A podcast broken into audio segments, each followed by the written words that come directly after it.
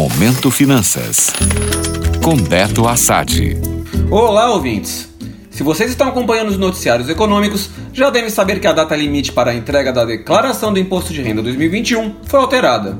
Isso mesmo, se você deixou para a última hora, acabou ganhando um mês a mais para entregar sua declaração. A nova data limite é dia 31 de maio. E mais uma vez, a Covid-19 foi responsável por este prazo a mais, já que muita gente tem tido dificuldade para juntar toda a documentação necessária no preenchimento da declaração. E esse prazo pode ser alterado mais uma vez. Na última terça, a Câmara aprovou um projeto de lei que propõe estender o prazo para 31 de julho. Como o texto foi aprovado no Senado, fica dependendo agora da sanção presidencial para entrar em vigor.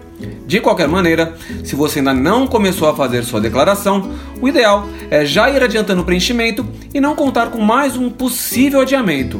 Além do mais, se você tiver imposto a restituir, o calendário não será alterado. Assim, o primeiro lote da restituição será pago dentro do cronograma original, dia 31 de maio. Os pagamentos serão sempre feitos no final de cada mês subsequente, sendo o quinto e último lote pago em setembro. Creio que nessa época de pandemia ninguém vai querer postergar um dinheiro que tem a receber, não é?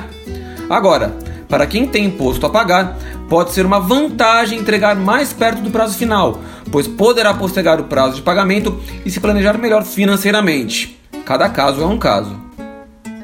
Por fim, se você faz parte dos mais de 40% que já enviou a declaração, você pode aproveitar esse período a mais para dar aquela revisada no que enviou em busca de erros. Assim, você tem um período a mais para fazer a declaração retificadora e evitar problemas com uma possível malha fina. Portanto, fiquem atentos. Gostou? Para saber mais sobre o mercado financeiro, acesse meu Instagram, beto.assad. Até a próxima! Momento Finanças. Oferecimento Invista com Segurança. BP Investimentos. Seu agente XP na Bahia. Para mais informações, bpinvestimentos.com.br.